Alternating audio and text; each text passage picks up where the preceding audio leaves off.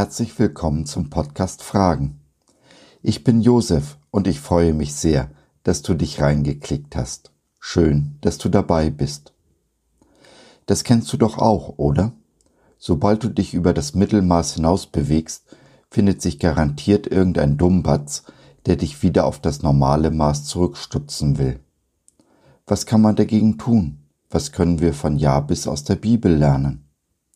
Lasst uns gemeinsam nach Antworten suchen. Jetzt.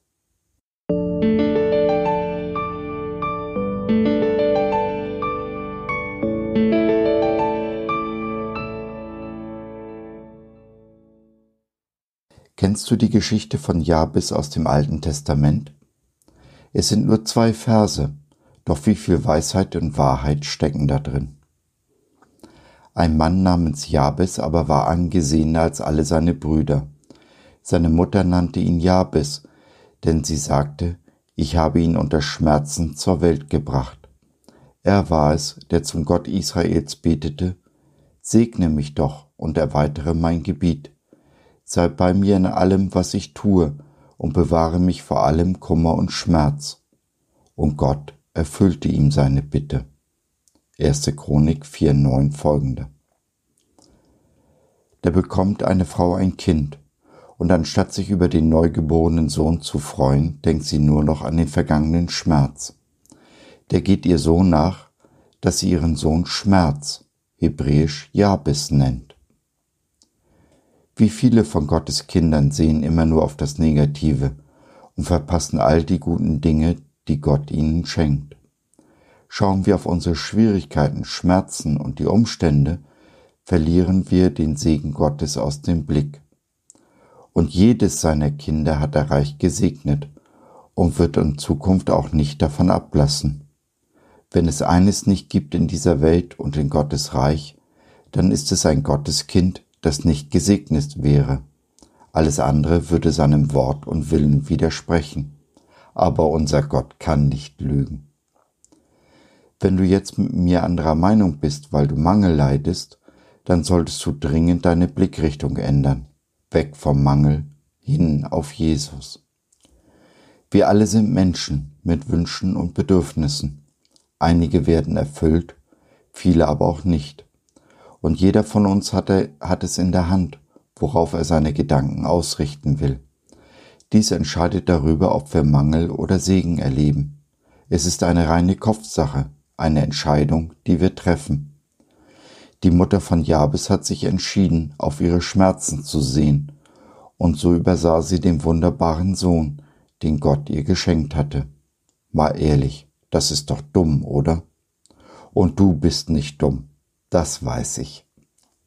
Und Jabes, der hätte unter der Lieblosigkeit seiner Mutter zerbrechen können, tat aber das einzig Richtige, er wandte sich an Gott. Worte haben eine gewaltige Kraft. Du glaubst, Gott sei der Herr über Leben und Tod? Nun, er selbst sagt, Tod und Leben stehen in der Gewalt der Zunge. Sprüche 1821. Worte haben die Macht, Leben zu spenden oder aber den Tod zu bringen. Das betrifft nicht nur unseren Nächsten, zu dem wir Gutes oder Böses sprechen, sondern auch uns selbst. So viele Gotteskinder erleben nicht das wahre Leben, weil ihnen ihre eigenen Worte im Wege stehen. Woher kommen die Worte? Nun, aus unseren Gedanken. Denn wes das Herz voll ist, des geht der Mund über. Lukas 6, 45.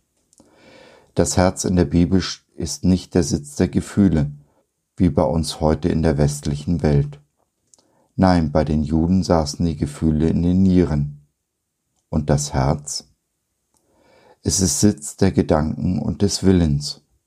Was und wie wir denken, entscheidet über unser Leben. Behüte dein Herz mit allem Fleiß, denn daraus quillt das Leben. Sprüche 4, 23. Mit anderen Worten, achte peinlich genau darauf, welche Gedanken du zulässt, denn sie werden zu Worten und dann zu Taten und bestimmen damit dein Leben. Nun zeigt uns Jabes aber auch, dass Flüche und Bindungen, die andere über uns ausgesprochen haben, eben nicht das letzte Wort sind. Wer kennt sie nicht, die destruktiven Worte, die über uns ausgesprochen wurden, schon unser ganzes Leben lang? Einige von uns wurden sogar von ihren Eltern abgelehnt, bevor sie überhaupt geboren waren. Es sind Sätze wie aus dir wird nie etwas, mangelnde Liebe und Anerkennung und häufig sogar Missbrauch, die das Potenzial haben, uns zu zerbrechen und ein Leben lang zu binden, die unser Selbstvertrauen untergraben und damit auch das Vertrauen zu Gott. Es sind zu viele, die sich von den bösen Worten und Taten ihrer Umwelt niedermachen lassen, anstatt sich von Gottes Wort aufbauen zu lassen. Weißt du, dass wenn du einen Eimer voller Krabben hast, du keinen Deckel darauf legen musst? Sobald nämlich eine Krabbe den Ausbruch wagt und über den Rand klettern will, findet sich eine andere, die sie wieder zurückzieht. Wenn du über den Rand des Eimers hinaus in das wahre Leben willst, musst du dich frei machen von der Meinung der Umwelt. Verlass dich drauf.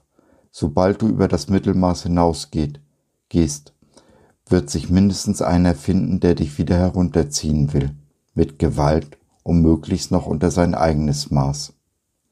Dann mach es wie Jabes, vertraue Gott und seinem guten, lebensspendenden Wort.